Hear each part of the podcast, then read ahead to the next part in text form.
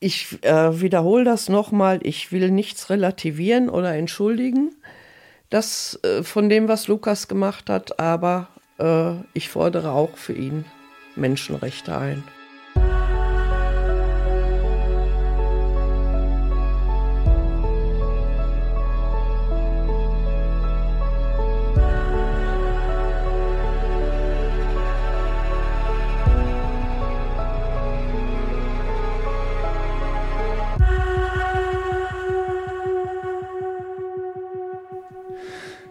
Liebe Hörerinnen, liebe Hörer des Thilo Mischke Uncovered Podcasts.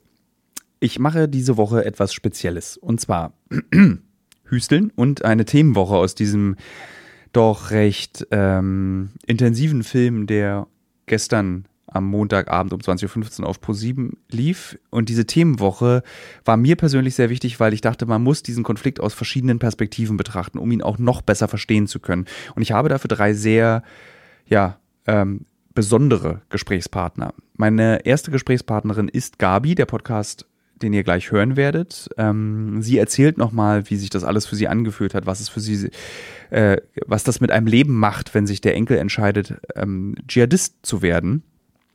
Die zweite Folge folgt dann auch gleich am Donnerstag. In dieser Folge werdet ihr Martin kennenlernen. Martin ist mein Sicherheitsmann, der auf mich aufpasst, wenn wir mal wieder Filme machen zu Themen, die das Leben des Teams und mein Leben bedrohen.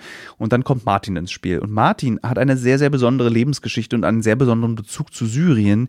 Er nämlich saß für 48 Tage in einem syrischen Foltergefängnis, weil er für eine ähm, Hilfsorganisation gearbeitet hat. Und der letzte Gast wird auch interessant sein. Es ist ein Dschihadist, ein Ex-Dschihadist, ein junger Mann, der mir sehr viele Einblicke in diesen islamischen Staat erlaubt. Und ich wollte diese Folgen nicht jetzt über drei Wochen hochladen, sondern deswegen haben wir uns entschieden, wir laden sie in einem Abstand von einem Tag hoch. Ihr könnt dann natürlich entscheiden, habe ich Bock drauf auf dieses Thema oder habe ich keinen Bock mehr drauf. Aber äh, mich würde mal interessieren, ob das funktioniert, ob ihr solche Themenwochen cool findet, ob das nicht ein bisschen zu anstrengend ist. Das könnt ihr mir dann natürlich wie immer bei Instagram sagen. Und im Übrigen wollte ich mal sagen, ich lese fast alle Nachrichten, die ich bekomme, aber ich habe irgendwann entschieden, ich kann auf diese, die dann in diesen Eingang kommen, wenn man nicht befreundet ist miteinander, Nachrichten, ich kann darauf nicht antworten, weil ich dann ständig mich in ein Gespräch verwickle. Also ich unterhalte mich ja dann mit der Person, was dazu führen würde, dass ich den ganzen Tag Instagram-Nachrichten beantworte. Deswegen, liebe Menschen, ihr könnt mir schreiben. Manchmal antworte ich auch, wenn ich denke, okay, das ist krass, äh, da muss ich jetzt reagieren. Aber in den meisten Fällen lese ich eure Komplimente, ich lese eure Beleidigung, das muss man auch sagen. Und äh, zum Glück überwiegen die Komplimente und ich freue mich über jede einzelne Nachricht. Das wollte ich an dieser Stelle nochmal sagen. Jetzt viel Spaß mit der Themenwoche. Puh, kann man da Spaß wünschen? Ich glaube schon. Viel Neugierde mit der diese Woche stattfindenden Themenwoche zum Islamischen Staat und was wir mit den deutschen Terroristen machen sollen.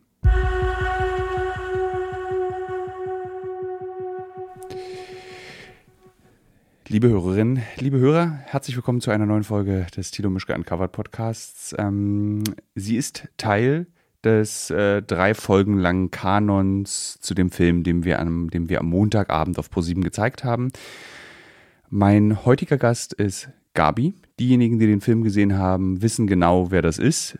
Diejenigen, die den Film nicht gesehen haben, werden jetzt erfahren, wer diese Person ist. Aber bevor ich mit Gabi darüber spreche, was es bedeutet, wenn man sich selbst im Fernsehen sieht, was es bedeutet, wenn der eigene Enkel sich entscheidet, für den sogenannten Islamischen Staat tätig zu werden und was man als Oma eigentlich im Leben machen kann in so einer Situation, werde ich Werbung einsprechen. Ich weiß, liebe Hörerinnen und Hörer, das ist an bestimmten Stellen immer unangenehm, aber Werbung lässt diesen kleinen Podcast, diesen sehr kleinen Podcast am Leben. Deswegen nehmt es mir bitte nicht übel und ich hoffe, Gabi, du nimmst es mir auch nicht übel, dass ich bei so einem heiklen Thema eine Werbung einsprechen muss. Aber schön, dass du da bist. Doch jetzt erst die Werbung. Werbung Ende. So, Gabi, erste Frage. Wir haben gestern zusammen den Film gesehen. Wir haben seitdem nicht geredet. Also wir sind beide hier ins Büro gekommen, waren beide ganz still. Ähm, aus einem ganz einfachen Grund. Also ich habe guten Tag gesagt. Du hast dich selbst gesehen bei etwas, was die wenigsten Menschen in Deutschland verstehen und sich selbst dabei zu beobachten, wie man um den eigenen Enkel kämpft. Was, wie war das, dich dort auf dieser Leinwand in diesem Kino zu sehen, dich auch bei diesen echten Gefühlen selbst zu beobachten? Weil ich meine, die meisten Menschen können sich nicht mal selber im Radio anhören, weißt du? Ja, für mich war es äh, teilweise unangenehm. Ein beklemmendes Gefühl. Äh, ich hätte nicht gedacht, dass, äh, dass der Ton bei einer bestimmten Szene so äh, rüberkommt und ich würde mir wünschen, dass der abgedreht wird. Ich glaube, ich weiß, welche Szene du ja, meinst. Und äh, ja, es ist einfach nicht schön. Ich bin sowieso ein Mensch, der äh, ungern Fotos von sich machen lässt und äh, ich fand das für mich sehr unangenehm.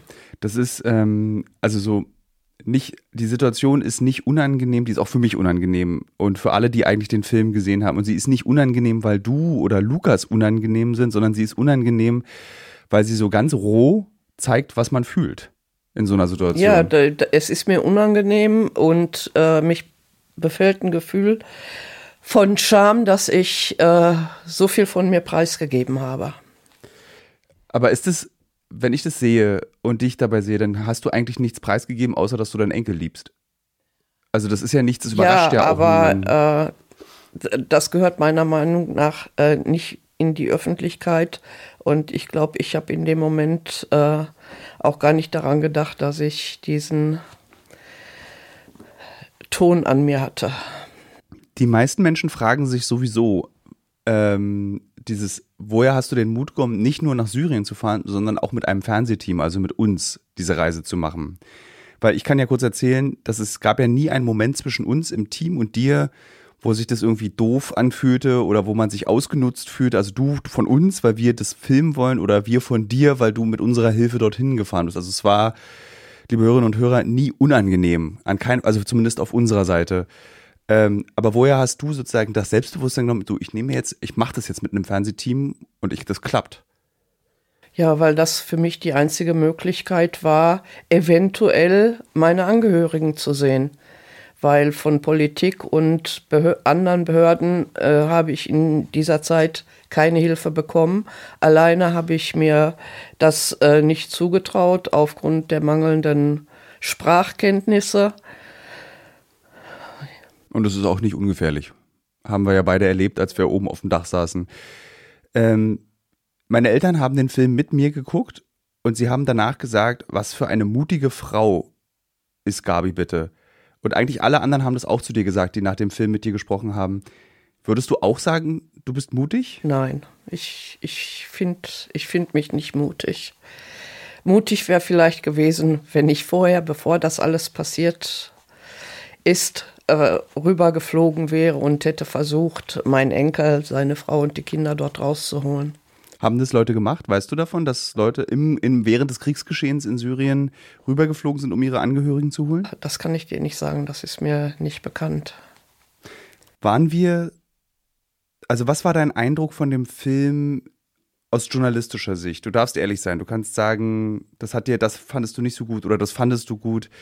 Was, was ist deine Einschätzung gewesen? Also wenn man auch sein eigenes Leben und das Leben des eigenen Enkels so vor sich ausgebreitet sieht. Ich bin kein Journalist, aber wenn ich mich äh, versuche reinzudenken, dann ist es eure Aufgabe von allen Seiten, äh, diese Geschichte zu belichten und äh, nicht parteiisch zu sein. Und, und das ist, glaube ich, äh, gelungen von meiner Seite aus. Für mich als Oma äh, natürlich äh, sind so ein paar Punkte, die ich mir anders vorgestellt hätte. Aber ich will jetzt keinen falschen Eindruck erwecken. Du, kannst, du, ich, du hättest es auch scheiße finden können. Ja, alles, ne? also ich, ich, ich finde das völlig okay, dass es so gelaufen ist. Äh, ja, was, was soll ich noch dazu sagen? So einige Sachen ja. äh, sind eben dabei, die würde ich jetzt anders erzählen. Du kannst ja Geschichten du hast drei Personen und hast fünf verschiedene Darstellungen von Geschichten. Mhm. Von daher äh, als du, ist es okay. Als du wieder zurückgekommen bist nach Dortmund, was, war, was haben die Leute dich gefragt, die wussten, dass du nach Syrien gegangen bist, um Lukas zu sehen? Also das Umfeld. Was wollten die von dir als erstes wissen? Ja, wie, wie die Lage dort war, wie das Land ist. Was hast du denen erzählt? Wie ist Syrien? Für dich? Was, woran erinnerst du dich in diesem Land? Also das Land selbst ist für mich erstmal unwirklich. Ich hätte mir das nie äh, so vorgestellt, so wie es ist, so flach, so, äh, so eben, so äh, ausgetrocknet, ist, glaube ich, das richtige Wort, weil es war sehr wenig Grün dort.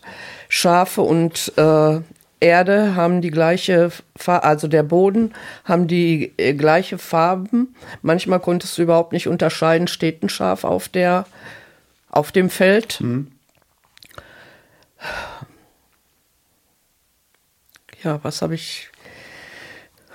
Aber das ist ein äh, schöner Gedanke, den du hattest gerade mit diesem, dass das alles so grau und also so, es ist erstaunlicherweise aber auch nicht hässlich. Also das ist ganz kompliziert zu beschreiben, die Landschaft, weil sie ist öde wenn man aus dem Autofenster guckt, und wir beide haben viel aus dem Autofenster geguckt, ist da nichts Spannendes zu sehen. Aber irgendwie hat, ist da irgendwas in dieser Landschaft, die einem trotzdem fünf Stunden aus dem Fenster gucken lässt in diesem Auto. Und das finde ich so, fand ich persönlich immer sehr faszinierend. Wenn du, wolltest du gerade noch, wenn du jetzt die Nachrichten hörst äh, und von syrischen Flüchtlingen hörst, denkst du anders seit deiner Reise über syrische Flüchtlinge nach? Nein, glaube ich nicht, weil ich vorher schon äh, keine äh, äh, Vorurteile hatte. Und die Jahre davor hat man ja auch immer die Bilder des Kriegsgeschehens gesehen, die verletzten Leute, die zerbombten Häuser. Und äh, ich verstehe das voll und ganz, dass mhm. die so eine Situation verlassen äh, äh, wollen, dass die in Sicherheit leben wollen. Um ähm, warte, lass mich kurz eine Zwischenfrage stellen. Ich kenne dich mittlerweile nicht gut, aber ich weiß, ich kenne deine Gesichter, ich weiß, wann du dich wohlfühlst und wann du dich nicht wohlfühlst. Du machst auf mich jetzt in diesem Moment gerade den Eindruck, als würdest du dich nicht so wohlfühlen. Tue ich auch nicht. Da, warum, weißt du, warum? Wegen des Films, wegen darüber sprechen nochmal? Weil ein Mikro vor deinem Gesicht ist? Ja, das kann es auch sein. Ja. Und äh, so diese ge gestellte Situation, ich weiß jetzt, ich werde aufgenommen, es ist nicht so, als wenn wir beide uns jetzt unterhalten ja. würden. Äh, das ist also für mich eine, eine ganz andere Situation, also, als wenn wir uns so unterhalten würden. Ich glaube, was man als, weil was man als Hörer und Hörerin verstehen muss, ist, dass du ständig aufpasst, wie du etwas sagst, weil du weißt, dass es möglicherweise irgendwem schaden könnte oder dass du was Falsches sagst, was wiederum Probleme verursacht. Und deswegen ist es so, deswegen habe ich auch versucht, am Anfang mit dir darüber zu reden, wie ist Syrien, wie schmeckt dir das Essen, damit ich dich so ein bisschen. Ja, das, das Essen war wunderbar, weiß. Richtig gut. Dieser Salat mit diesen trockenen äh, Brotstücken drin, das ist eigentlich das Beste. Obwohl ich zugeben muss, dass der Salat, den du gemacht hast, nach einem Tag von Beschuss im Prinzip, der war auch nicht schlecht. Ähm, das ist, wie gesagt, ich will dir jetzt nochmal sagen, du hast nichts, wir können alles rausstreichen und ich will, am liebsten würde ich nochmal Pause drücken und wenn du willst, nochmal eine fünf Minuten dir Ruhe geben. Willst du das? Wollen wir das machen? Dann drücken wir nochmal kurz Pause.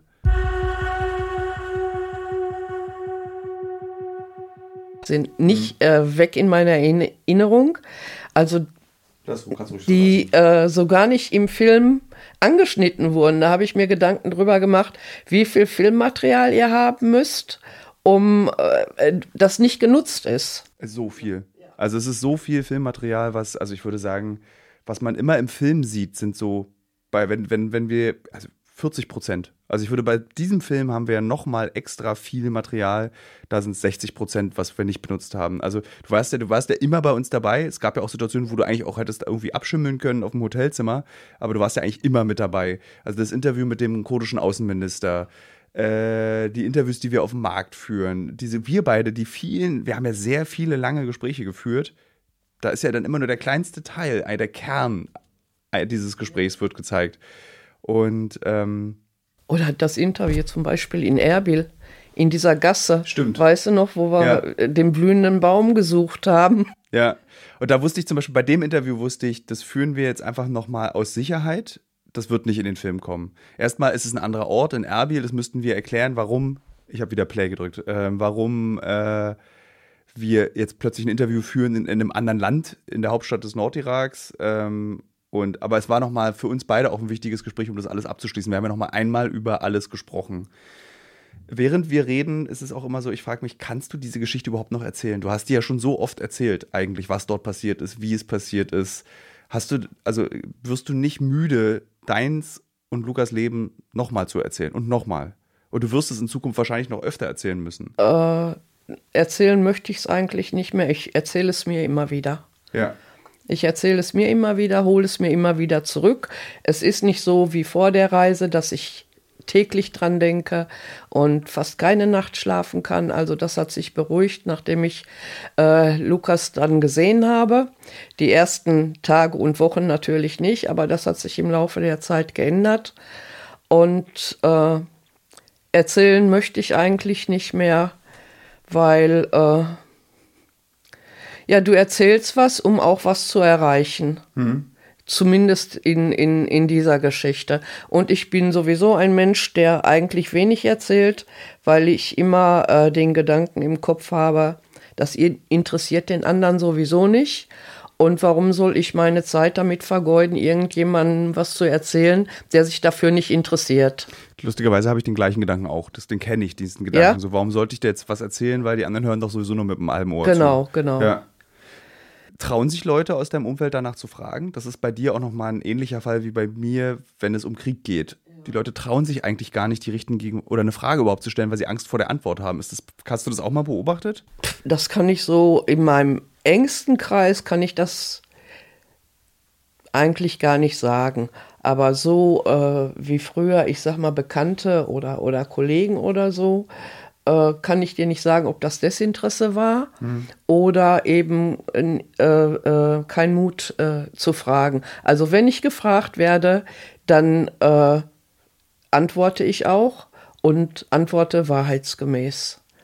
Aber ich gehe nicht jetzt auf Leute zu und sag, hör mal, das und das und das ist mir. ein bisschen komisch ja. vor. Lassen Sie mich durch. Mein ja. Sohn ist, ach, mein Enkel ist, ich erzähle jetzt mal die Geschichte. So bist du ja nur Oder wenn ich merke, es wird jetzt so beiläufig gefragt, nur weil du fragen musst, ja. dann habe ich auch keine Lust zu erzählen. Dann antworte ich kurz und knapp und äh, ja. Wegen dieser ersten Szene, über die wir gerade gesprochen haben, hatte ich große Angst. Es war eigentlich die einzige Szene, weshalb ich Angst hatte, dir diesen Film zu zeigen. Ich hatte auch ein bisschen Angst, dir den Film zu zeigen, wegen der Klarheit von Düsen Tekal, also Düsen Tekal. Ja. Da hatte ich so ein bisschen Schiss davor, aber du hast ja eigentlich im Prinzip hast du am Ende der Reise das Gleiche gesagt, was Düsen gesagt hat. Dieses so, es geht hier um Gerechtigkeit, auch für andere, nicht nur für mich. Ja, natürlich. Und ähm, da hatte ich dann weniger Angst. Ich habe auch im Kino wirklich in der Situation ganz stark neben dir äh, gesessen und aufgepasst, weil es nicht darum geht, dass diese Szene unangenehm ist, sondern einfach, weil ich Angst hatte, dass du diesen gleichen Schmerz, den du da empfunden hast, nochmal empfindest. Dass du wie retraumatisiert, heißt der Fachbegriff dafür. Ja, ja, ja, irgendwie war das auch so, weil äh, wie Lukas reingeführt wurde und ja, wieder dieser Anblick. Ja.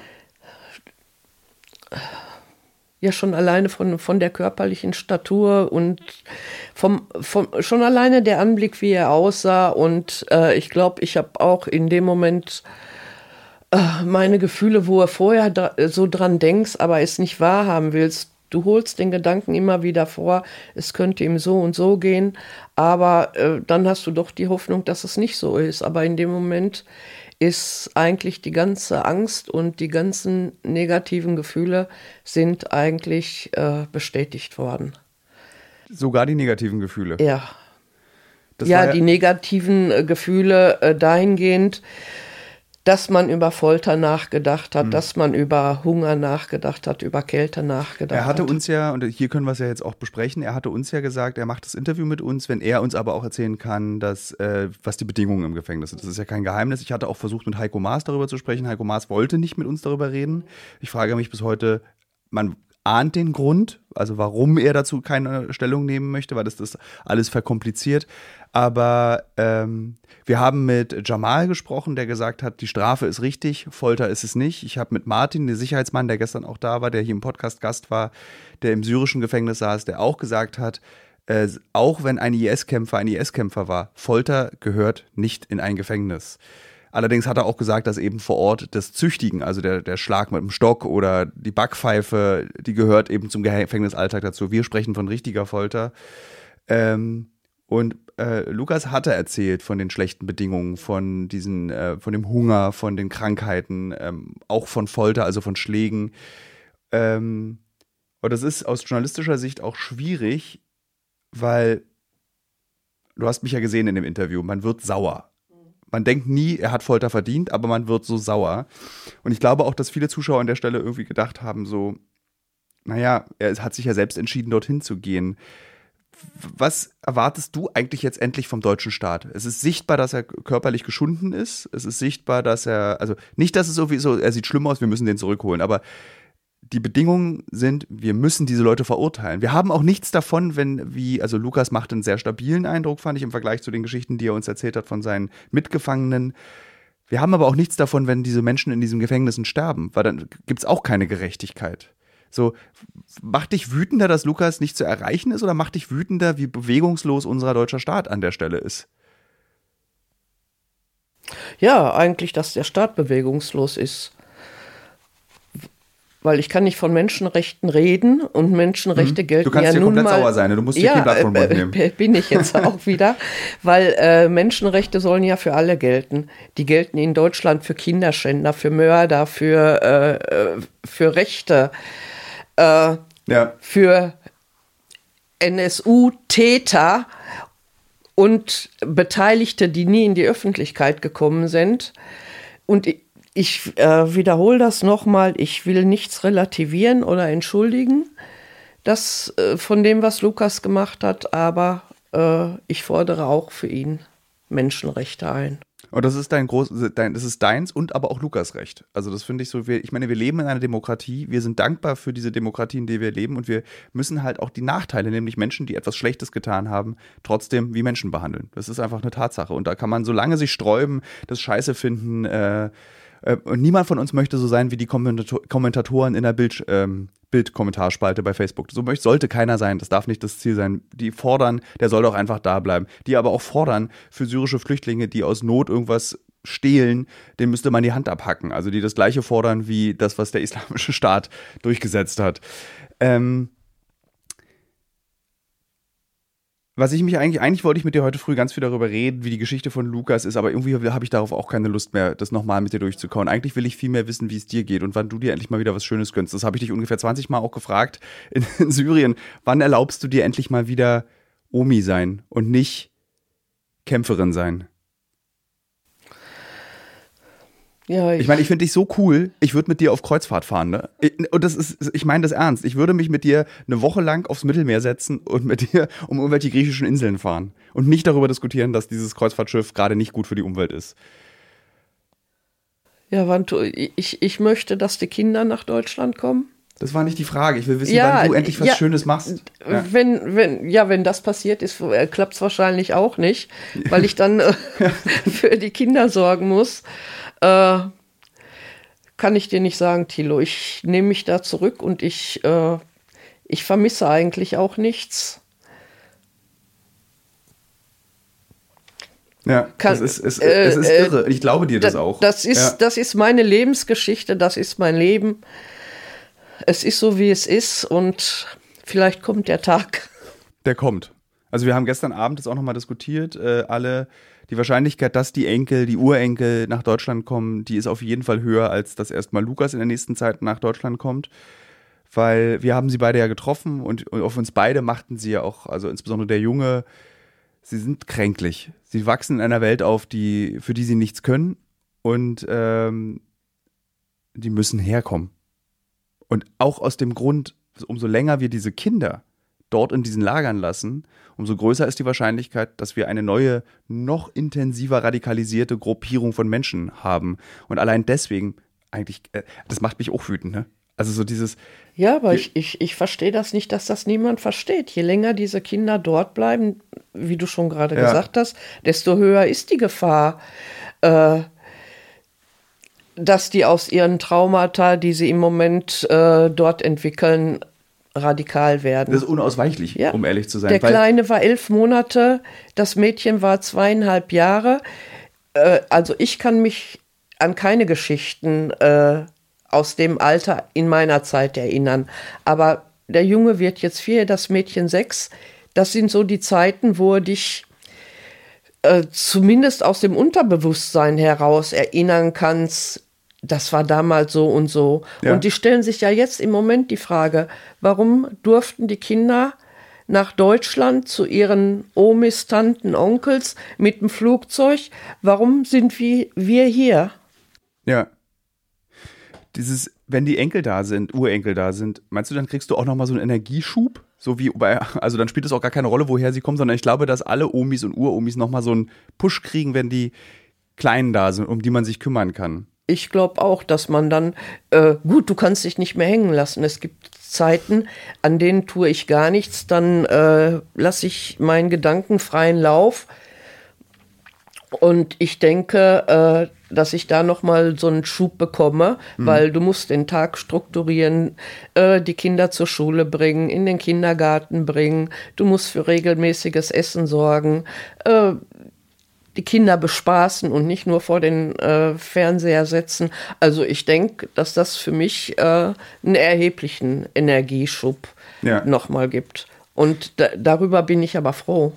Das weil das ist, was im Moment abläuft oder so in den letzten Monaten abgelaufen äh, ist. Mit der Situation bin ich auch nicht zufrieden, aber das ist so verlorene Zeit. Ich weiß es, aber ich kann nichts dagegen tun. Was würdest du jetzt machen, wenn Lukas äh, seine Ausbildung abgeschlossen hätte, wenn er in Deutschland leben würde? Von mir aus äh, Muslime, also ja, wie gesagt, das muss ich auch nochmal betonen. Ja. Es spricht ja überhaupt nichts dagegen, äh, sich dem Islam anzuschließen. Es hat eine gewisse, sagen wir mal, Schwierigkeit, wenn man sich für den Salafismus entscheidet innerhalb des Islam. Man muss ja nicht gleich fundamentalistisch an eine Religion glauben. Auch das ist eine freie Entscheidung. Jedes Bürger, wenn er möchte, wenn er eine fundamentalistische ähm, Religionsausübung wünscht, ist das das Recht. Aber sobald du anfängst, andere Menschen zu bedrohen, das ist da ist Punkt, dann Schluss. Ja. Ähm, was würdest du tun, wenn alles gut wäre in Deutschland? Wie, wie würde dein Leben jetzt aussehen? Denkst du darüber manchmal nach? Ja, das hängt ja immer nicht nur von mir alleine ab. Ähm, man weiß ja nie, äh, wie die Familie, wenn sie in Deutschland ist, äh, ja, wie soll ich das jetzt sagen? Was die für Vorstellungen haben. Ja. Ich werde mich auf keinen Fall, wenn sie wieder als Familie zusammenleben können, als Oma aufdrängen und gute Ratschläge verteilen äh, oder erteilen. Aber ich würde natürlich zusehen, wenn, äh, wenn nach Hilfe gefragt wird, dass ich da bin und Hilfestellung leisten werde. Aber ich werde, ich bin auch so weit, dass ich äh, Dinge ansprechen würde, äh, die mir nicht gefallen. Wo ich glaube, ich bin heute so weit, dass ich sagen könnte, äh, bis hierhin und nicht weiter. Oder. Es ist krass, bei dir ist es so, bis hierhin ist bei dir schon sehr, sehr weit. Also du bist nach Syrien gefahren und das ist auf jeden Fall, wo man so denkt, okay, dann möchte ich gerne, dann will ich nicht wissen, wo dein bis hierhin ist. Also oh, wir haben Omas Haus angezündet aus Versehen. Ja, aber das hat was mit, mit dieser zweiten Chance zu tun, mhm. die ich ihm gewähren möchte. Und äh, es liegt dann ja an ihm, äh, die zu nutzen oder nicht. Und ich kann ja nicht in die Zukunft gucken. Ich weiß ja nicht, äh, was passiert, wenn er hier ist. Warst du schon immer so vernünftig, so ausgewogen, so gerecht, ohne dabei selbstgerecht oder egoistisch am Ende zu sein, dass es eigentlich doch um dich geht. Aber ich habe, du bist einer der wenigen Menschen, die ich in meinem Leben getroffen habe, bei denen ich nicht das Gefühl habe, dass sie aus Egoismus etwas, also ich will nach Syrien, weil es geht ja auch ein bisschen ja auch um mein Recht, sondern da ist ein ganz kleiner Wunsch. Ich will wissen, ob mein geliebter Lukas, wie de, was in seinen Augen zu lesen ist. So, das ist das. Also, du bist. Ich, ist wirklich, ich bin fasziniert davon, wie sehr du dich zurücknimmst. Warst du schon immer so oder kam das? Also einen Gerechtigkeitssinn habe ich. Ich, ich hasse Ungerechtigkeiten. Und äh, ich bin, ich glaube, ich bin zu empathisch. Ich kann mich in zu viele Leute, gerade äh, bei schlechten äh, Geschichten, hineinversetzen. Und ich, ich glaube, dass ich mich zu sehr äh, versuche, in die Leute ja. hineinzuversetzen und ähm, versuche dann auch zu helfen, zu verstehen. Und bis heute kann ich eigentlich sagen, bin ich immer enttäuscht worden, weil äh, äh, Erzähl, soll ich, Paul, du kannst einfach, Ja, ja. rauslöschen. Also du kannst wirklich alle Ängste weg, wir können alles rauslöschen, was, was rauslöschbar, äh, rausgelöscht werden soll. Ich, ich weiß nicht, wie ich das erklären soll. Du fühlst mit den Leuten, du versuchst äh, den Leuten zu helfen und äh, bemühst, du dich, bemühst dich zu unterstützen und hinterher kriegst du einen Nackenschlag. Das wollte ich gerade fragen. Wurdest du ausgenutzt, weil du so bist, wie also- du bist? Unsere größte Angst im Übrigen war, dass wir dich, dass du irgendwann das Gefühl bekommst, wir nutzen dich aus. Weil es ist schwer. Das Verhältnis des Journalisten zum Protagonisten ist kein einfaches, weil man immer aufpassen muss, dass man sein Gegenüber nicht für seinen eigenen Film die Arbeit ausbeutet.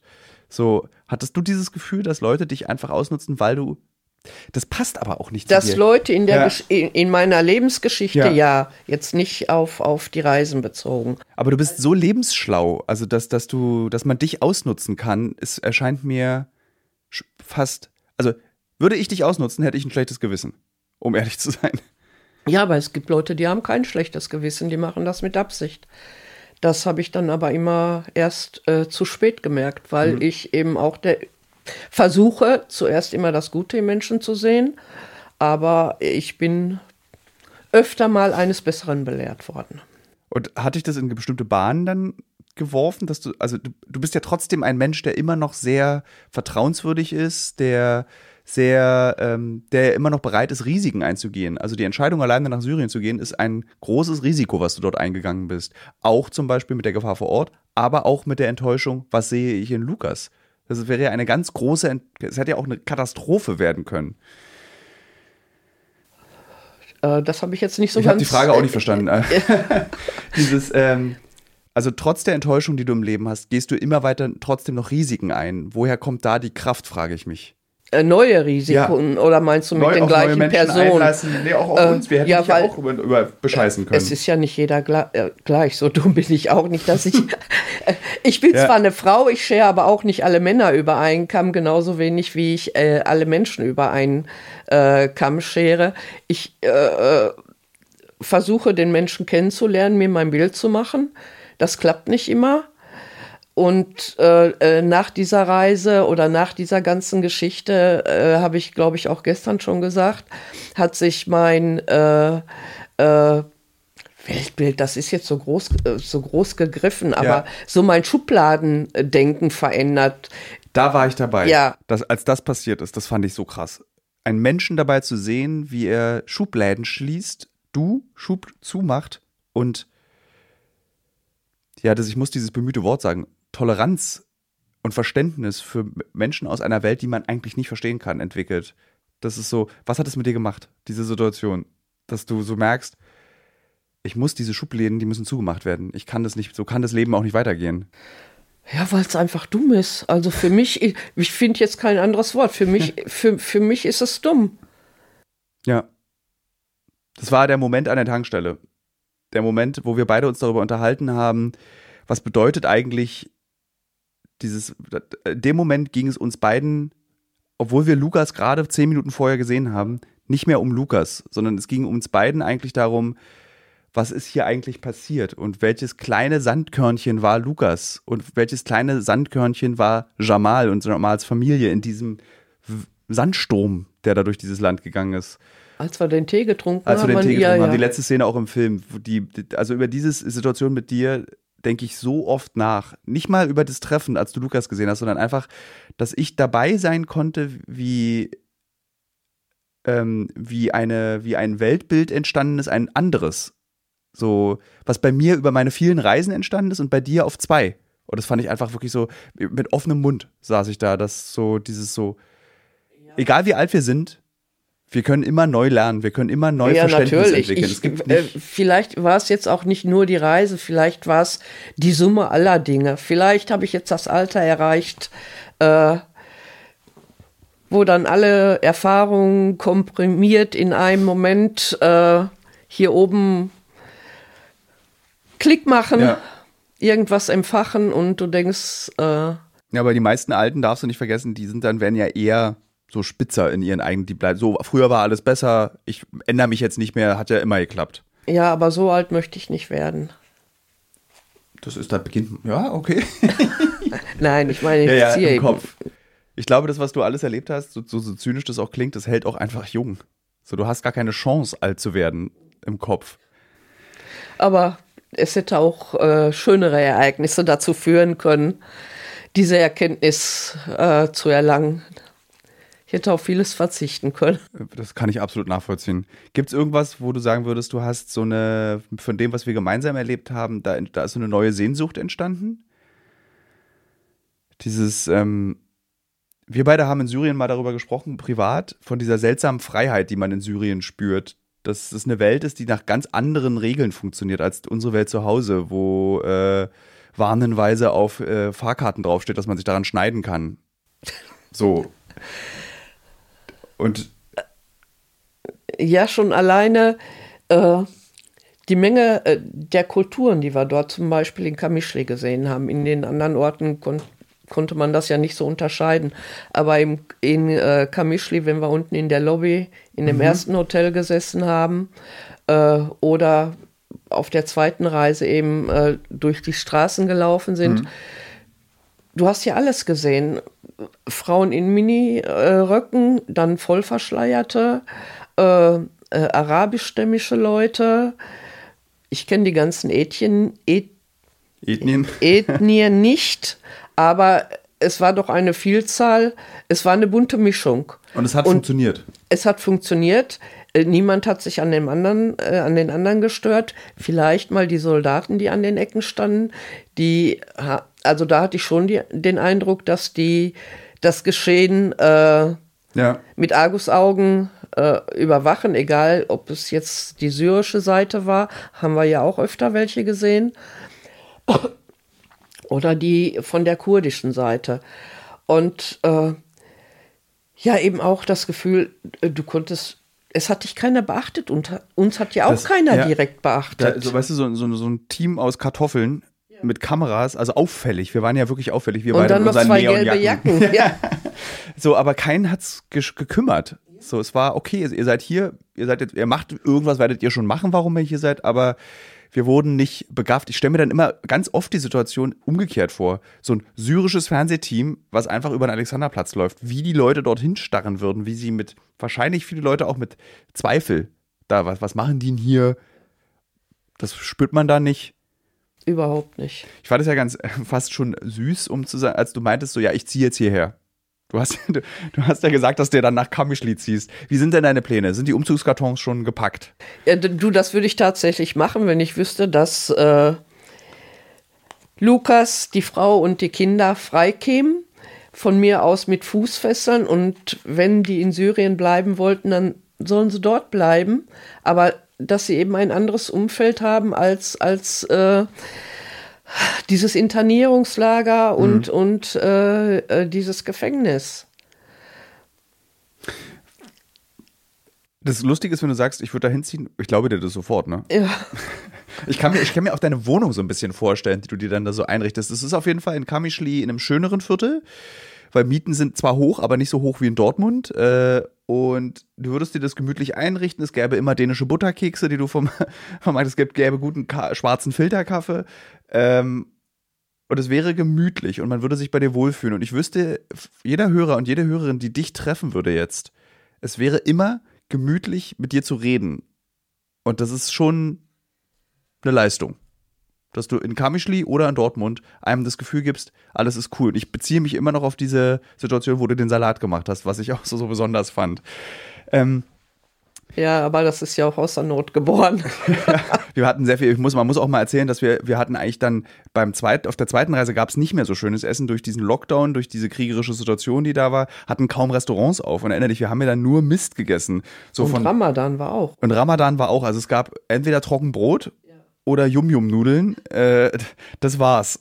Und dann hast du ja abends, haben wir dann irgendwie so zusammengeklaubt aus Obst, was, äh, aus Gemüse, was wir gefunden haben und einen Salat hergestellt, was sehr schön war.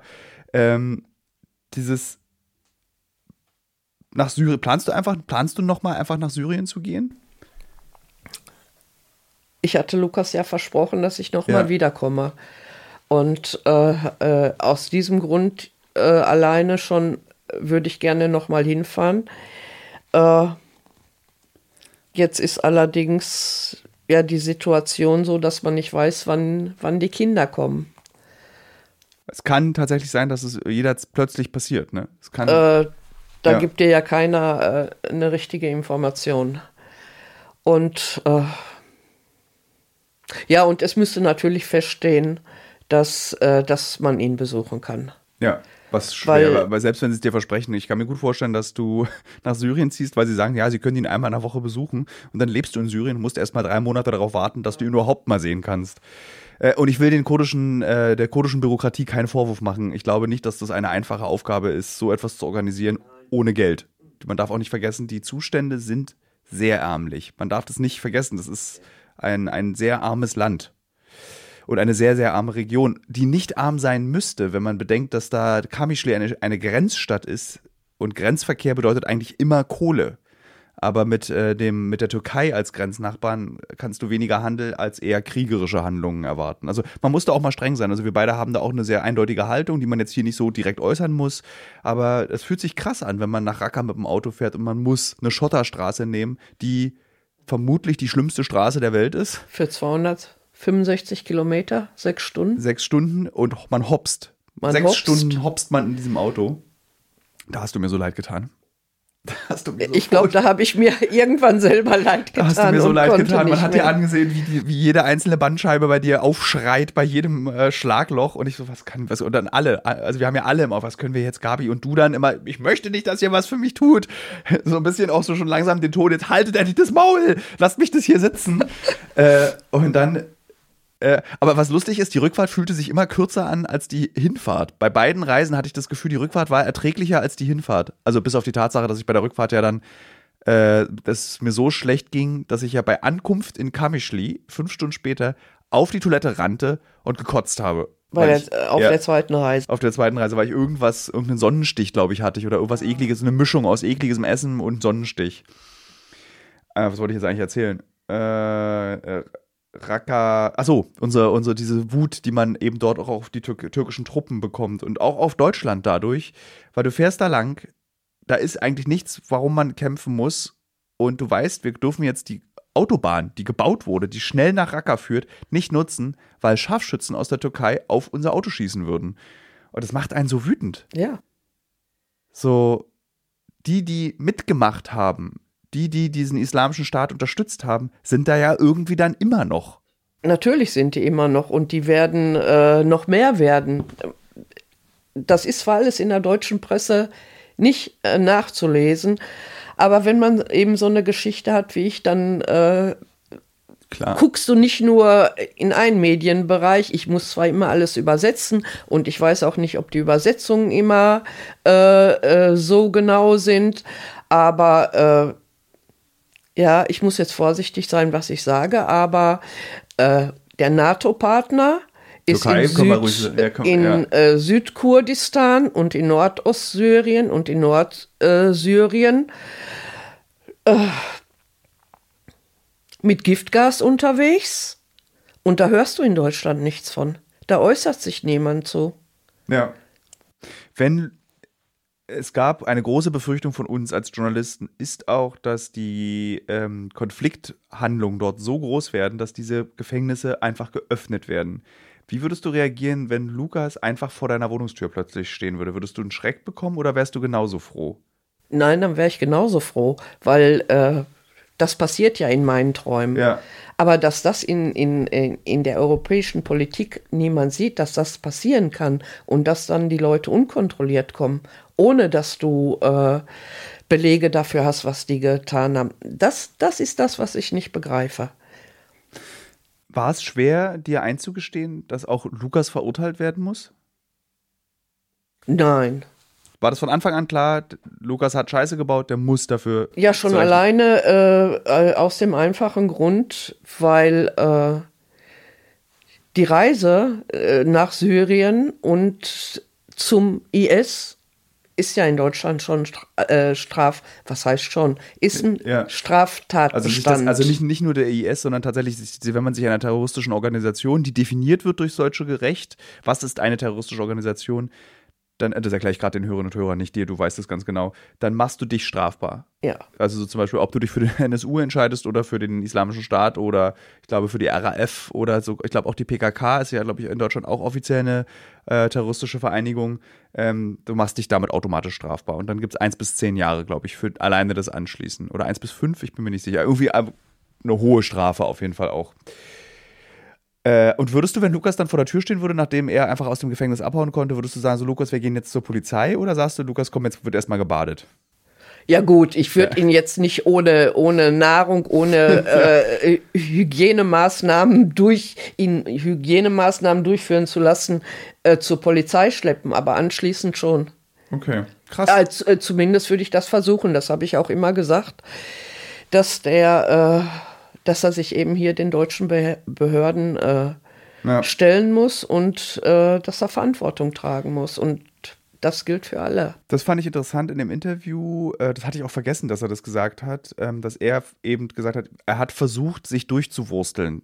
Dass er, weil er auch Angst vor der Strafe in Deutschland hat. Ja, das hat er mir ja auch äh, mehrmals gegen äh, über erwähnt, bevor sie den ersten äh, äh, Fluchtversuch äh, durchgeführt haben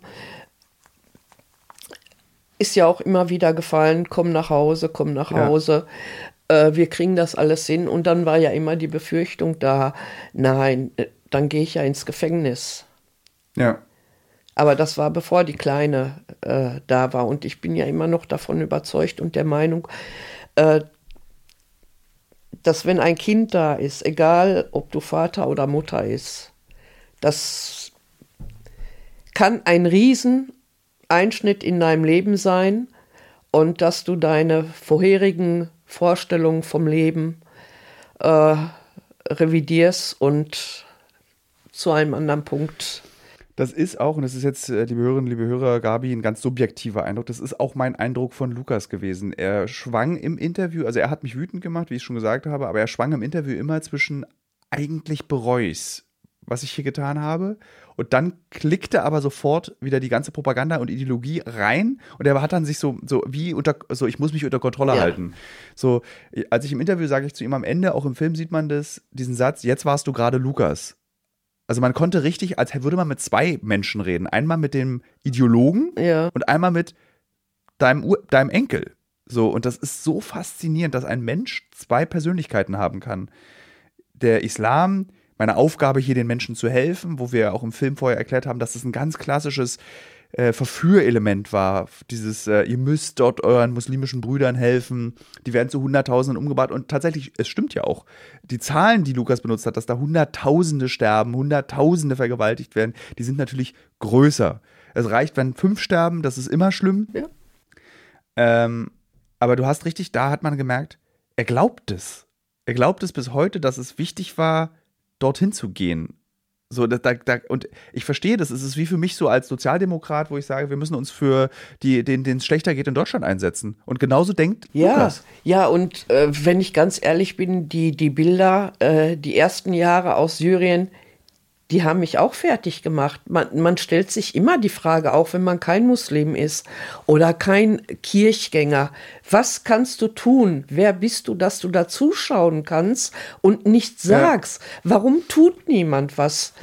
Aber ich habe nicht die Stärke und nicht äh, äh, diese Leidenschaft äh, gehabt, um zu sagen, ich packe jetzt meine Sachen und werde äh, humanitär irgendwo tätig, weil ich ja auch eine Familie zu Hause hatte, die ich unterstützen wollte und musste.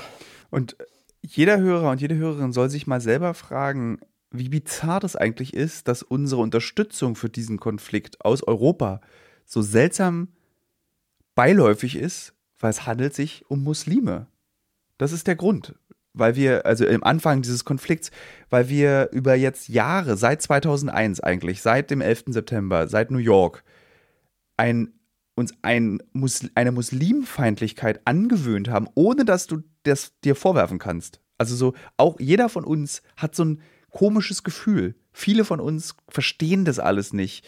Wir erinnern uns zum Beispiel an den Jugoslawienkrieg, 94, 93, 95 in der Zeit. Ich, da, hatte ich, da kann ich mich erinnern, wie meine Oma Kleiderspenden gesammelt hat für die Kinder und Frauen in diesem Krieg und um das dahin zu schicken.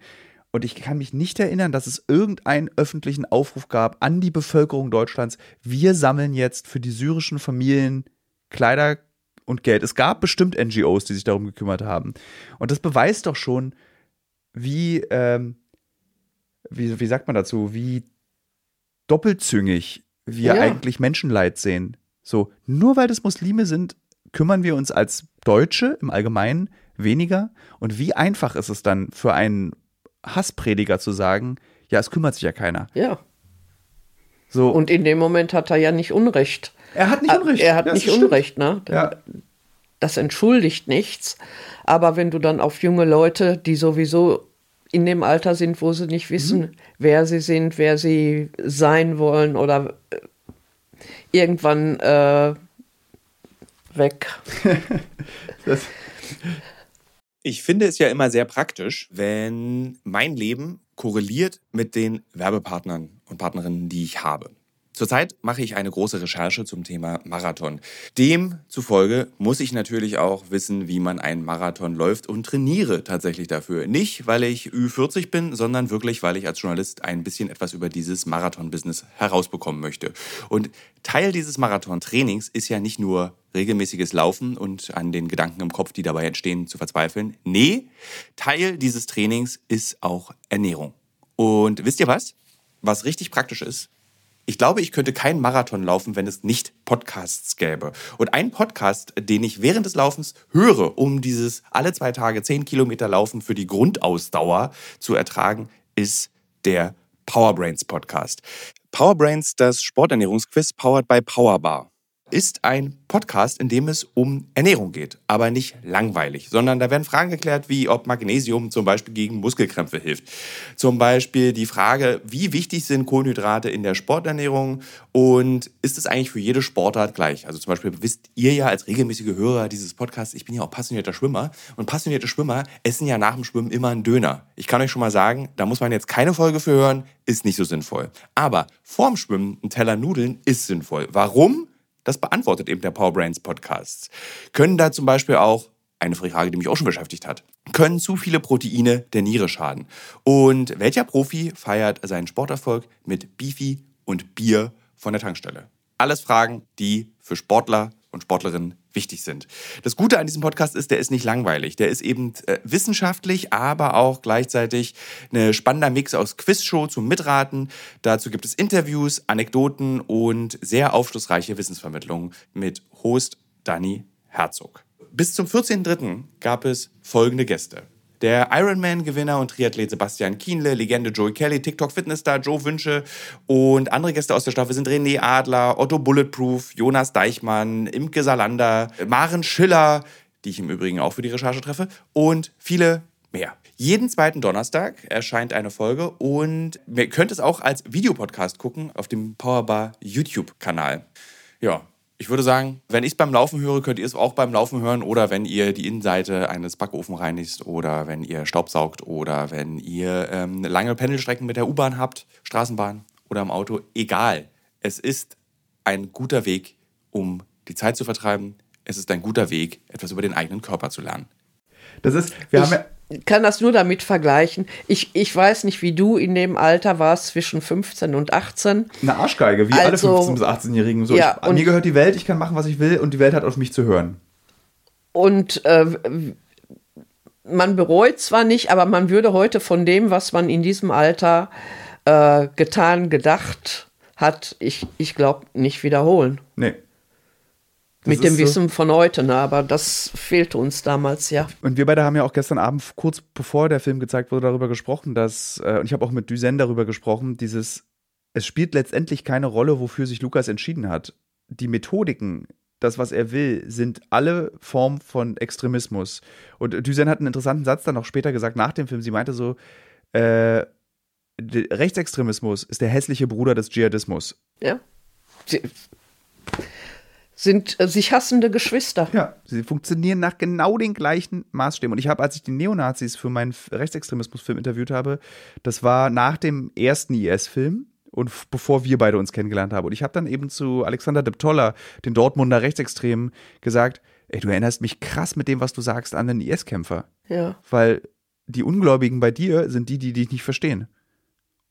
So. Und dann hat er auch gestutzt.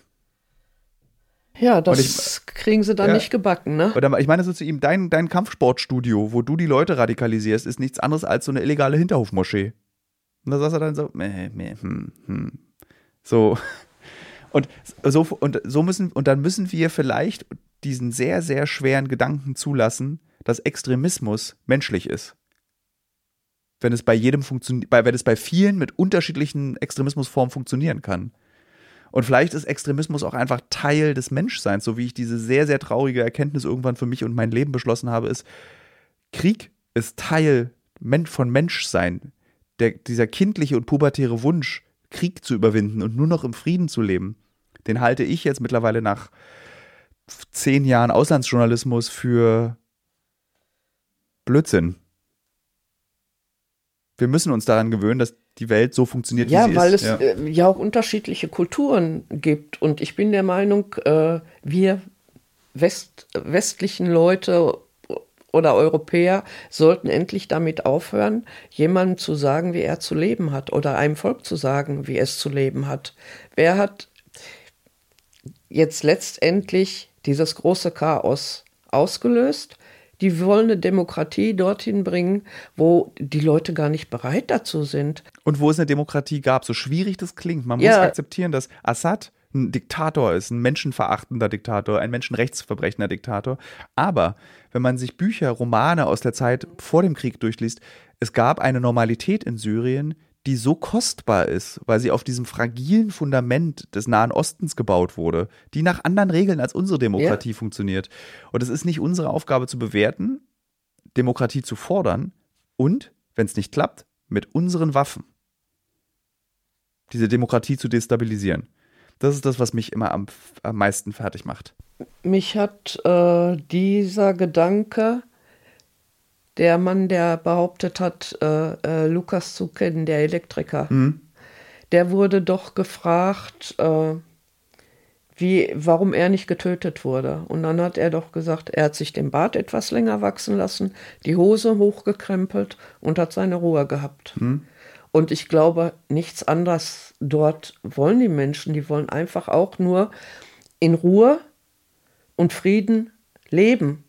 Und dieses, äh, dieser äh, Mechanismus vom Westen, äh, ihr müsst jetzt so leben wie wir, ihr müsst Demokratie bei euch äh, äh, einführen, äh, Freiheiten einfordern. Ich glaube, die sind gar nicht bereit. Ich glaube, der Bürger wirklich ist nicht bereit und man muss auch mal, wenn man so jetzt mal ganz, also es ist eine These, auch wieder subjektiv, ich betone das an der Stelle. Also wir beide sagen, Ja. betonen es nochmal, wir reden hier, wir quatschen ich miteinander. bin kein wir, wir sind- Politiker, genau, wir sind ich bin keine kein Experten. Journalist, ich bin kein Experte und äh, Der wahre Wunsch nach dieser Demokratie ist ja nicht Menschenrechte oder ist einer der Gründe, der, einer der Hauptgründe für diese demokratischen Bestrebungen sind, wir brauchen Kohle, wir Ja. wollen mit euch verhandeln, wir wollen bei euch eine Botschaft aufmachen. So, was, was, was glauben die Leute, was der Grund dafür ist, warum jetzt um diese Taliban in Afghanistan, warum das so still geworden ist? Weil es ein wichtiger Handelspartner ist, weil sie sehen, China schert sich nicht darum, ob das irgendwie Taliban sind oder demokratische äh, Regierungen, die sehr korrupt sind.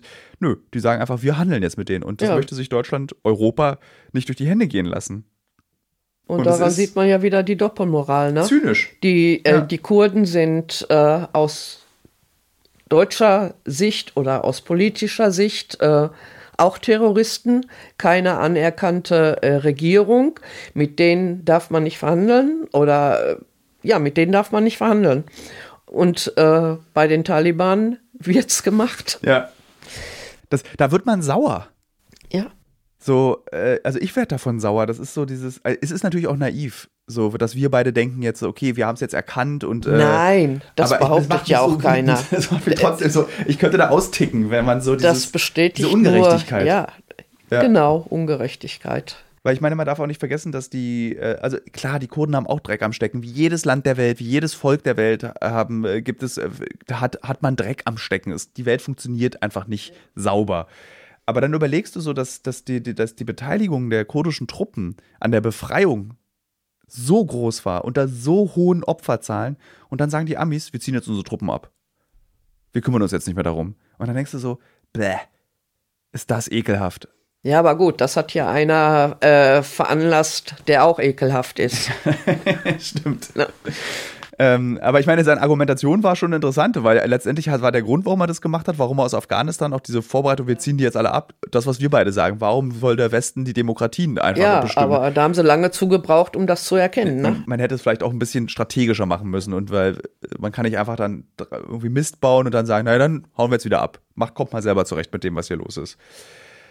Äh, hast du mit dem, was du getan hast, anderen Familien, du bist ja nicht die einzige Person in Europa, in Deutschland, der es so geht, hast du ihnen geholfen? Kannst du mit diesem Film den Menschen auch Hoffnung geben, die ihre Kinder und Enkelkinder nicht sehen konnten?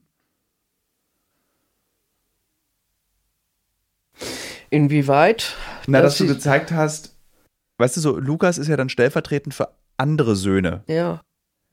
Julia ist stellvertretend für andere Schwiegertöchter. Glaubst du, das hilft denen, wenn sie sehen, sie hat es geschafft? Oder glaubst du, das führt dazu, dass jetzt andere Omis und Mütter und Väter sagen, ich mache das jetzt auch, ich fahre da jetzt auch hin?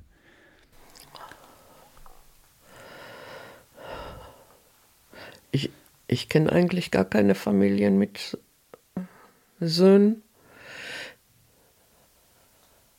Warum tun sich die eigentlich nicht alle zusammen in ganz Europa? Äh, in Europa kann ich dir nicht sagen. Äh, in Deutschland kann ich dir auch nicht sagen, aber ich weiß, dass es äh, anders alles weg. Mhm. Es gibt in Europa, in Schweden, in Dänemark, äh, UK, gibt es äh, sehr äh, äh, große Gruppen, die sich dafür einsetzen, dass erstmal die Frauen und die Kinder dort wegkommen. Über Männern habe ich bei denen noch nichts gelesen und auch nichts gehört. Aber sowas gibt es in Deutschland zum Beispiel nicht. Dass äh, sich so eine Gruppe von Psychologen, Ärzten, Anwälten äh, zusammenschließt und äh, für Deutsche in äh, syrischen Internierungslagern und Gefängnisse versucht, was zu tun. Also das habe ich in, vielleicht gibt es was und ich habe es bisher noch nicht bemerkt, aber ich glaube es nicht. Das gibt es aber in anderen Ländern wie in Dänemark, Schweden, ich glaube Norwegen, England, äh, Kanada, Tobago, da gibt mhm. es so, so Selbst zusammen. In Trinidad Tobago, wir haben ja, ja, bei der ersten Reise haben wir, also es gibt zum Beispiel, das ist eine interessante Nebengeschichte, wir haben zu einer Art Gabi Kontakt aus Trinidad Tobago, die nicht die Mittel hat, die wir als Mitteleuropäer haben, die aber den gleichen Kampf kämpft wie du, die uns so geholfen hat, äh, also auch in der Hoffnung, ihre zwei ähm, Kinder, die einfach als Kinder dorthin gegangen sind, als Jugendliche, dass wir die zurückholen. Weil wir haben die nämlich interviewt in, dem, in unserem ersten IS-Film, ich weiß, der hast du, glaube ich, auch gesehen mit Martin Lemke, ne? Ich glaube, du hast sie dir, Ich muss mir den nochmal ja. anschauen, also ich kann es nicht. Und du siehst diese beiden Kinder im Hintergrund, wie sie mit einem kleinen Jungen, Abdul, der auch viel Aufmerksamkeit erzeugt hat, äh, der mittlerweile sogar im britischen Fernsehen war, eben der so krass sich selbst deradikalisiert hat in diesem Lager. Der gesagt hat so, ich wollte hier nie sein. So, was soll die Scheiße? Ich wollte Xbox spielen. Ja. Warum muss ich in dieses Scheißland? Warum müssen alle um mich rum sterben? Was soll das? So. Und diese zwei Jungs waren dort zu sehen, die haben auf den aufgepasst, weil nämlich äh, Abdul so eine Art Nerd, so kleiner so ein bisschen besonders ist der. Und dann wurde der halt geprügelt, geschlagen, geschubst und die beiden haben auf den aufgepasst. Und das hat die Mutter mitbekommen und hat gesagt, ich will meine, meine Söhne wieder bei mir haben. Und sie hat diesen, dieser Kampf, der auf der ganzen Welt um diese tausenden ausländischen Kämpfer geführt wird, ist überall gleich. Es ist nicht so, dass du eben einen anderen Kampf führst, sondern und dann frage ich mich immer so, könnte man sich nicht global zusammenschließen? Na, wahrscheinlich ist es nicht möglich und sagen, zusammen schaffen wir einen Druck, der dazu führt, dass sich was ändert. Weil alleine hast du kaum eine Chance. Da musst du schon echt so eine sehr spezielle Person sein wie du, die sagt so, ich gehe jedes Risiko ein. Ja, aber ich glaube, da ist wieder äh, dann der Gedanke im Vordergrund, was soll ich mich, äh, also ich würde mich dem sofort anschließen, das, ich sag's ja. mal so. Äh, aber ich kann mir vorstellen, dass eben dann diese Organisationen in anderen Ländern sagen, äh, wir können das aus rechtlichen Gründen nicht. Oder wir müssen erstmal dafür sorgen, dass unsere Landsleute ja. in Sicherheit sind, dass wir für die was tun können. Warum machst du denn das nicht? Ich traue dir das was voll denn? zu, so eine Organisation zu gründen. Ich traue dir das sowas von zu. Mit der Erfahrung, die du jetzt hast, mit dem, wie du, dass du weißt, wie die Abläufe sind, dass du weißt, wie Nein. kompliziert es ist. Dazu fühle ich mich nicht äh, befähigt. Ja. Also ich wüsste sogar, dass eben so Personen wie Duzen, die würden dir helfen. So, sie sagt im Gespräch, bei Häppchen haben wir uns darüber unterhalten, so den Leuten muss geholfen werden. So. Ja, aber die, die, diese Hilfe findest du in Deutschland nicht. Äh, ich finde ja noch nicht mal einen Anwalt für Lukas. Ich finde, ich finde keinen Anwalt für Lukas. Oder ich habe die Geschichte ja schon mal erzählt, wie viele ich angeschrieben habe. Oder es melden sich, bis jetzt hat sich nur einer gemeldet, der dann äh, äh, ein Honorar fordert, was ich nicht zahlen kann. Ja. Ich, ich beziehe Rente, das äh, kann ich nicht stimmen. Du hattest mir in Syrien erzählt, dass du äh, eigentlich, wenn du Lukas das erste Mal wieder siehst, äh, in dem Gefängnis ihm möglicherweise auch eine Backpfeife gibst. Ja. Hast du nicht. Habe ich nicht, nein. Bei dem Anblick, äh, ja. Ich habe in dem Moment, als ich ihn gesehen habe, auch über die Backpfeife gar nicht hat man gemerkt, die spielt überhaupt nein, keine Rolle. Über, nein, überhaupt nicht. Das ist auch so widersinnig, wenn das jetzt jemand hört, die Oma fährt dahin und will. Nee, das ist total ja, nachvollziehbar. Nein, das kann man aber, absolut. Meine Mutter hat es gesagt im Übrigen, ich habe ihr diese Geschichte erzählt, ja. sie meinte so, das kann sie sowas von verstehen. Das kann jede Mutter, jede Oma kann Ja, das aber das, das, äh, das klingt für mich selber, wenn ich das jetzt so sage, so, so, ach, so, so belanglos. Weißt wenn ich das jetzt hören würde, dann würde ich sagen, mein Gott, was da passiert ist, äh, die Geschichte, die da gelaufen ist, will die das mit einer Backpfeife regeln? Das hört sich für mich selbst äh, schwachsinnig an, ehrlich, aber. Du hast einen besseren Gedanken dazu als ich, weil ich das, ich habe, ich habe, ich, bis eben vor einer Sekunde habe ich noch gedacht, ey, du hast so das Recht, dem so eine zu knallen. Ja, das Aber du ja, hast natürlich auch recht, was, was soll diese Backpfeife ändern an der Situation? Das ist so, es hilft weder dir noch ihm. So, äh, und es ändert Vor allen Dingen ist, ist damit nichts aus der Welt geschafft. Du kannst damit auch nichts rückgängig machen. Hast du irgendwas, wo du diese Wut, die du empfindest, reinpacken kannst? Du hattest im Film ja gesagt, du brauchst einen Wald, wo du reingehen kannst, um mal einen Baum anzuschreien. Aber hast du, kannst du noch irgendwas tun, so, also ich stelle mir gerade so vor, dass du Kickboxen gehst als dein Hobby, wo du diese Wut hintust. Wo packst du die denn sonst hin? Äh, ich glaube, das ist mein momentanes Problem, dass ich, da, dass ich die nicht äh, irgendwie rauslassen kann. Äh, äh wer mir hilft, liebe Nina, ich freue mich, dass ich dich kennengelernt habe und dass du mir in den letzten zwei Jahren sehr mit deinen Tipps und Ratschlägen zur Seite gestanden hast. Ich bin in einer zweiten Deradikalisierungsgruppe mhm. und äh, da ist eine sehr liebe, nette Psychologin, die mich sehr unterstützt. Brauchst du psychologische Hilfe? Ist das etwas, was, man, was man äh, nicht alleine schafft? Habe ich immer gedacht, dass ich es äh, nicht brauche, aber äh, mit jemandem darüber zu sprechen, der jetzt nicht äh, mit mir verwandt ist, nicht mit mir bekannt ist, äh, der mich nur als Mensch betrachtet, nicht als Oma eines äh, Terroristen. doch, das das hat mir geholfen. Das ist gut. Das ist auch so, insbesondere in Deutschland ist es ja auch so, dass man äh, nicht äh, seelische Hilfe niemals sich eingesteht. Das ist ja wie so eine nochmal eine eigene Schwäche. Also man kann eher irgendwie die Treppe runterfallen und sich beide Beine brechen und dann kriegt man, oh, es tut uns aber leid. Aber wenn du sagst, nee, mein Kopf ist auch kaputt, durch das, was ich erlebt habe, ist, ja, das, das schaffst du schon. Reiß dich mal zusammen. Das ist der Ratschlag, den man dazu in Deutschland bekommt. Ich, eigentlich habe ich gar keine Fragen mehr, weil es, eigentlich könnte ich ganz viel dich noch fragen, aber eigentlich habe ich auch keine Fragen mehr. Es ist so, wir beide haben ja dieses, also ich rede jetzt gerade, würde ich sagen, zum, ich führe bestimmt das zehnte Interview gerade mit dir und jedes Mal gibt es eine neue Perspektive, die man besprechen kann, eine neue Sache, wie man sie oft auf diese raufblicken kann. Ich weiß, dass wir beide, unser Leben, unsere Wege werden sich noch weiter kreuzen. Die Geschichte ist nicht zu Ende erzählt, dessen bin ich mir bewusst. Ich weiß es auch aus journalistischem Instinkt heraus. Ähm, wir werden beide mit Sicherheit nochmal nach Syrien fahren, das weiß ich auch. Ähm, und ich will eigentlich auch mit oder ohne Kamera, mit oder ohne Notizblock dabei sein, wenn du Lukas abholst. Meinst du, das wird äh, mir genehmigt? Ja. Das wird passieren. Das wird dauern. Ich bin mir ziemlich sicher, dass es noch dauern wird. Ähm, ist, ist die Wahrscheinlichkeit, das haben wir gestern auch besprochen, ist höher, dass deine Urenkel und deine Schwiegertochter zurück nach Deutschland kommt. Ähm, letztendlich, und das äh, wird im Film nicht deutlich, liegt es an Deutschland. Wirklich. Es liegt ja, an Deutschland. Natürlich, die anderen, die anderen Staaten haben es ja auch geschafft.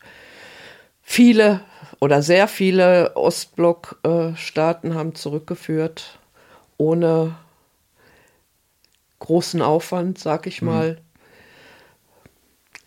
Dänemark, Schweden, Norwegen, Finnland, ja gut, Deutschland hat auch zurückgeführt, aber gemessen äh, an, den, äh, an den Frauen und Kindern, die noch da sind oder an der ehemaligen Gesamtzahl ist es ja immer noch wenig. Ja. Und äh, mir fehlt auch das Verständnis, warum nicht alle direkt zurückgeholt werden. Ja, also man hat immer das Gefühl, es ist schon okay, dass die da sind, aber wenn man dreimal drüber nachdenkt, fällt einem auf, nee, eigentlich ist es überhaupt nicht okay, dass die noch da sind. Und es ist nun wirklich auch nicht schwer, diese Leute herzuholen, insbesondere weil eben auch Nordsyrien sagt so, ja, äh, wenn ihr anruft, wir schicken euch die morgen zurück. Und das hat ja auch nicht nur die Aufgabe, endlich für dich und alle anderen Betroffenen einen Abschluss zu geben, sondern das müssen wir auch tun, um auch dem Genozid gerecht zu werden. Wir müssen es aufklären. Und das ist einfach, und solange wir die Leute nicht zurückholen, können Menschen wie dir, Gabi, nicht geholfen werden und den Zehntausenden Opfern dieses islamischen Staats. Ich rede nicht mal von Lukas, sondern einfach der Nein. gesamte islamische Staat. Und das ist so faul, dass man sich da, dass man das so einfach so weiterlaufen lässt. Das jetzt im Moment, was auch der, unser NATO-Partner dort veranstaltet. Vielleicht ist das ja äh, mit ein Grund, äh, dass man nicht darüber sprechen will. Ja. Wie mit Afghanistan. Die ersten zwei, drei Wochen äh, hast du nichts anderes gehört als äh, Ortskräfte und die armen Menschen, die dort raus wollen. Und jetzt haben wir November. Was ist in den letzten Wochen passiert? Hm. Sag's. Ja, ja, ja, ja nichts, nichts. Das kommt mir vor, dass die Politiker handeln wie ein kleines Kind, welches sich die Augen zuhält und meint, äh, es wird nicht gesehen. Da ich fest davon ausgehe, dass äh, dieser Podcast auch von unserem äh, Auslandsgeheimdienst äh, sich angehört wird, ähm, wahrscheinlich sitzen die jetzt da und schütteln mit dem Kopf und sagen so, ja, die haben doch keine Ahnung, wie kompliziert die Welt ist. Es ist wahrscheinlich auch richtig. Ja. Wir beide haben keine Ahnung, wie kompliziert die Welt ist und was da nochmal noch mal auf so einer extra Ebene für Mechanismen ablaufen. Aber ähm, ja, es ist einfach beschissen. Man muss es so direkt einfach sagen. Äh, glaubst du, Lukas glaubt noch an den Islam? Äh, an die Religion? An die Religion. Ja, davon bin ich überzeugt da war ich mir auch nicht so sicher. Nein? Ja, ob das so wie so eine Schutzbehauptung ist für sich selbst. So, weißt du, das ist auch zum Beispiel, wenn du dich mit Rechtsextremen unterhältst, die ja. lange dabei waren, die dann einfach sagen, ja, jetzt habe ich ja auch nichts anderes mehr. Jetzt ist ja so viel Scheiße schon passiert. Also kann ich nicht genau äh, beurteilen. Ihr, ihr habt ja anderthalb Stunden mit ihm gesprochen. Mhm. Ich würde ja auch nicht verlangen, dass er von seinem Glauben äh, abgeht, aber vielleicht, vielleicht muss er sich ja auch schützen. Weißt du, wer was von den Gesprächen von den Soldaten und von den Bewachern, die dort in dem mhm. Raum waren, man weiß nicht, wer da gestanden hat, wer, wer Deutsch versteht, welche Funktionen die hatten. Ja. Es, es, es ich, ich kann mir also vorstellen, dass das meinte ich mit dieser Schutzbehauptung, ja, weil ja. es ist ja zum Beispiel auch Frauen, die in der, im, im äh, Al-Hol-Camp äh, gesagt haben, so, ey, ich halte das alles nicht mehr aus. Die werden dann einfach umgebracht von Frauen, die noch radikalisierter sind, die noch mehr, also die machen, die setzen einfach dieses Ungläubige bringen wir um fort. Und äh, zum Schutze seines eigenen Lebens ist es, also ich traue ihm auch ganz gut zu, dass er gut untertaucht in diesem Gefängnis, dass er eben nicht einer ist, der eine Revolte anführt, äh, sondern einer, der irgendwie einfach ganz sich zurücknimmt und sagt, so, ich halte mich zurück das weiß ich nicht. Ich, äh, äh, ich bin da auch so zwiegespalten, weil du kannst Kinder haben, die stellen dir zu Hause die Bude auf den Kopf, sag ich mal. Ja. Du, du gehst mit denen irgendwo hin zu Besuch, du hast ganz andere Kinder. Die, die sind lieb, brav, höflich, du hörst sie nicht. Und äh, man kann ja immer nur Menschen danach beurteilen, wie man ihn selber kennt. Man weiß nicht, wie er sich in einer anderen Gruppe verhält, äh, in einer anderen Umgebung. Ich weiß es nicht. Also, bist du tolerant, das nicht auszuhalten. Das ist also wirklich, das ist wirklich Nein, so krass, wie reflektiert jeder Einzelne. Und das stimmt ja, was du sagst. Aber es ist nicht auszuhalten, wie, wie du so in dieser Situation, in der sich äh, einfach statistisch gesehen wahrscheinlich in Deutschland 300 Menschen befinden. Vielleicht 400 sind in deiner Lage. Und du bist so, du hast keinen Vergleichskompass, du kannst nicht aus anderen Erfahrungen ziehen. Du bist trotzdem, du weißt immer, ich bleibe ruhig. Ja, ich kann doch nicht äh, für Gerechtigkeit sein und fange dann äh, selber an, irgendwie ungerecht zu werden. Ich ver versuche es, das aus mehreren Blickwinkeln zu sehen. Ja. Ich wollte doch die Schubladen Das ist eine verlassen. Fähigkeit. Jetzt nimm doch endlich auch mal ein Kompliment an. Ja, danke. Das ist ja wirklich, also hier, liebe Hörerinnen, liebe Hörer, also wirklich, mit Gabi ist so bescheiden, dass man manchmal sie auch einfach schütteln will. Also wenn man irgendwie in Syrien ist, willst du auf den bequemen Stuhl? Nein, ihr müsst ja arbeiten. Ich setze mich auf den unbequemen Stuhl auf der fünfstündigen Horrorfahrt nach Raqqa. Aber dann will man am Fenster sitzen, wenn der Rücken wehtut und alle so, oh Gabi, wir wollen, dass du auch, dass es dir gut geht. Ähm, nee, vielen Dank, Gabi, dass du äh, nochmal mit mir hier gesprochen hast. Äh, vielen Dank für die, dass ich dich kennenlernen durfte. Ich danke dir, dass ihr mir die Gelegenheit gegeben habt. Sehr gerne. Und dem ganzen Team und alles, was dahinter steckt, dass ich ist, Lukas. Äh, mir kommen gleich die Tränen, weil es ist. Äh, das, man kann das, also das ist auch auf die Frage, die kommt, wie als Journalist man das dann eben macht. Und dann, man ist da, ich bin kein Journalist, wenn wir beide Zeit in Syrien verbringen. Ich bin Thilo, der wissen will, wie geht Gabi damit um. Da spielt mein Beruf überhaupt keine Rolle. Und es ist einfach, ich bin wirklich dankbar, einen Menschen wie dich kennengelernt zu haben und deine Geschichte. Nee, ich verstehe mehr dadurch. Und äh, im Prinzip ist es das, was mich ja antreibt, Dinge verstehen. ja, du willst es aber auch verstehen. Ja, will ich aber auch. Du, ja, du, du willst es verstehen, wenn du auch nicht alles verstehen kannst. Nee, aber auch zuzugeben, etwas nicht zu verstehen, ist wichtig. Danke, Gabi. ich eine Frage danke ich dir. noch. Ja. Wenn er zurückkommt, was ist das erste Gericht, was du ihm kochst? Weil er war, das war ja auch das, was er mir erzählt hat von deinen Kochkünsten und das war auch das, was er dir erzählt hat von deinen Kochkünsten. Die müssen ja sensationell sein, deine Kochkünste. Was gibt's Ja, als erstes? äh, äh, er wird ja nicht zu mir kommen, wenn er zurückkommt. Ja, äh, was er möchte. Also in, in seinem einzigen Brief, den ich bekommen habe und in dem Interview, äh, hat er von dem äh, Lachsnudelauflauf, glaube ich, gesprochen. Und ein Magnum. ja. Ja, und ansonsten kriegt er das, was er sich wünscht. Wenn wir uns beide das nächste Mal sehen, bestehe ich im Übrigen auf diesen Lachsnudelauflauf. Ja. Der muss großartig sein. Kein- ich möchte kein ihn, Problem. Ich möchte ihn essen. Liebe Hörer, liebe Hörerinnen, das war die Folge mit Gabi. Wenn ihr Fragen dazu habt, ähm, wenn ihr Fragen an Gabi habt, die könnt ihr mir gerne bei Instagram schicken. Ich werde mit Gabi, wir sind in Kontakt, äh, äh, bestimmte Fragen auswählen. Und wenn es so viele Fragen sind, überlegen wir, vielleicht machen wir da nochmal eine Folge, wo wir einfach nur die Fragen der Hörerinnen und Hörer beantworten. Dazu ist Gabi jetzt bereit, glaube ich. Ich würde jetzt, also bestimme ich jetzt, also habe ich das Gefühl. Oder ich kann auch die Fragen per Telefon klären und dann ähm, beantworte wir sie in einem neuen Podcast. Hiernach, also jetzt gleich kommt noch eine neue Kolumne, die ich vorlese, das wisst ihr ja. Und äh, ich wünsche euch, ja, ja, ist eine krasse Woche. Also hört euch diesen Podcast an, denkt darüber nach, was man über Toleranz lernt in der extremsten Situation eines eigenen Lebens. Und ähm, dann bis bald.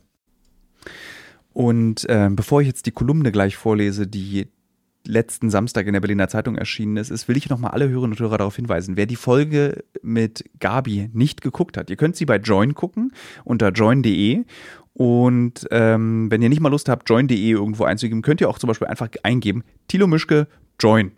Und dann findet ihr alles, was wir produziert haben, äh, wenn ihr das bei Google eingegeben habt. Und ihr findet aber auch natürlich diesen letzten Film, den wir am Montagabend gezeigt haben. Einfachster Weg ist allerdings join.de, oben in der Suchmaske Thilo Mischke eingeben und dann findet ihr alle Filme.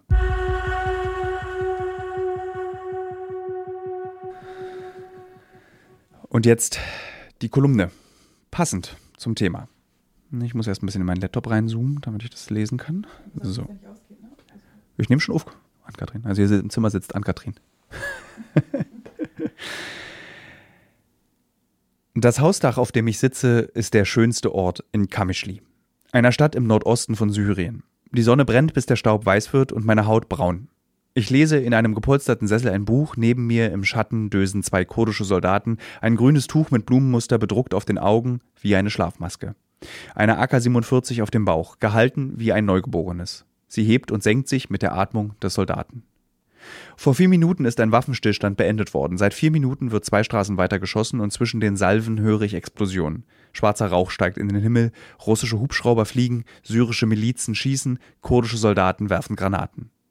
Ich esse Yum-Yum-Nudeln, während zwei Straßen weiter Menschen sterben und denke dabei an den Breitscheidplatz in Berlin. Ich denke an diesen Platz, weil die Frau, die ich hierher begleite, indirekt damit zu tun hat. Dieser seltsame Platz am Kudamm, der für Westberliner so wichtig ist, weil dort wenigstens versucht wurde, ein Zentrum für diese unsere Hauptstadt zu bauen. Der Platz, den ich nur kenne, weil ich mir als Jugendlicher MX 90 in der Minicity im Europacenter gekauft habe. Wenn ich Schule schwänzend mit meiner Mutter im KDW frühstücken war und wir beide mit großer Faszination Westberliner Omas beobachtet haben, die mit teuren Perlenohrringen am Ohr Butter am Buffet in der obersten Etage geklaut haben. Daran denke ich, als diese Frau, Gabi heißt sie, zu mir auf die Dachterrasse kommt, sich neben mich setzt, mitten zwischen die Geräusche des Krieges und sich zitternd eine Zigarette ansteckt. Gabi könnte so eine KDW-Oma sein, schön geblieben, aber im Leben alt geworden. Die ohrfeigige Freundlichkeit eines Menschen, der nur noch schwer überrascht werden kann. Das machen Großstädte mit Menschen, machen sie überlebensfähiger, weil die Überraschungen früher weniger werden. Ich überlege, warum sich diese Frau nicht fürchtet, hier in Syrien mitten im Krieg. Gabi kommt nicht aus Berlin. Gabi kennt nicht Silvester Neukölln, was fälschlicherweise von der immer dümmer werdenden BZ als Kriegsgebiet bezeichnet wird. Gabi kommt aus Dortmund, aus sinnvollen Verhältnissen. Nicht reich, nicht arm, trotzdem kein einfaches Leben. Und Gabi hat ihren Enkel an den sogenannten Islamischen Staat verloren. Ein Junge, Handballer, groß und anschmiegsam. Noch an der Berufsschule hat er seiner Pubertät mit dem Irrglauben, dass der Salafismus etwas mit dem Islam zu tun hat, gewechselt. Sie erzählt mir davon, auf diesem Dach. Ich teile meine Yum-Yum-Nudeln mit ihr und sie ihre Geschichten mit mir. Ich denke an den Breitscheidplatz, weil kürzlich ein Mensch, ein weiterer gestorben ist, ein Mensch, der geholfen hat, jetzt haben ihn die Spätfolgen dahingerafft. Ich befrage sie. Nach den Anschlägen des IS in Europa, Paris, Nizza, Brüssel und auch Berlin. Und ich frage sie nach Verantwortung und welche Verantwortung ihr Enkel hat. Die Zigarette knistert, die Glut wird lang, ihr Filter feucht. Aber Gabi hat keine Antworten auf die Frage. Sie will nur ihren Enkel wiedersehen. Seit sieben Jahren ist er in Syrien, seit mehr als zwei Jahren hat sie nichts mehr von ihm gehört. Sie hat gefragt, uns Journalisten, ob wir helfen können, ihren geliebten Enkel zu finden. Der gut in FIFA war, der das Computerspiel Call of Duty, ein Kriegsspiel, noch besser beherrschte, ein Spiel, das auch ich gut kann. Der gerne Kuchen isst, der Freunde hat, der ein Leben vor sich hatte und hierher kam, vielleicht, um andere Leben zu beenden. Ich will ihn nochmal wiedersehen, sagt sie. Ich hatte mein Leben, ich will ja nichts mehr, als ihn nochmal wiedersehen. Vielleicht ist er ja tot oder abgemagert, vielleicht wurde er gefoltert, fragt sie. Und ich habe Angst, sie fragt sich selbst rhetorisch. Wir werden ihn finden, sage ich. Gabi macht diesen Krieg, diesen Terror, der seinen Weg bis in meine Heimatstadt gefunden hat, kompliziert. Plötzlich werden aus IS-Kämpfern Enkel, plötzlich werden aus den Opfern der Anschläge des Islamischen Staats Opfer von Menschen, die ich kenne. Ich kenne das Leben von Lukas sehr gut. Und aus Gut und Böse wird plötzlich Gut und Lukas. Ich denke an den Breitscheidplatz in Berlin, als ich in Kamischli auf dem Dach sitze und ich denke an all die Kriege, die wir noch kämpfen werden in der Zukunft, an die große Sehn an die größte Sehnsucht des Menschen nach Frieden. Und es macht mich schwindelig zu wissen, dass mein Frieden, der Frieden der freien Welt, nichts anderes bedeutet als die Sorge von unzähligen Gabis auf dieser Welt. Wer Krieg verstehen will, muss mit den Müttern, Vätern, Omas, Opas und Geschwistern reden. Wer verstehen will, was Krieg ist, was Terror ist, was auf dem Breitscheidplatz passiert ist, muss eine Antwort auf diese folgende Frage haben. Lebt mein Sohn, mein Enkel noch? Puh, liebe Hörerinnen, liebe Hörer. Wir hören uns in zwei Tagen.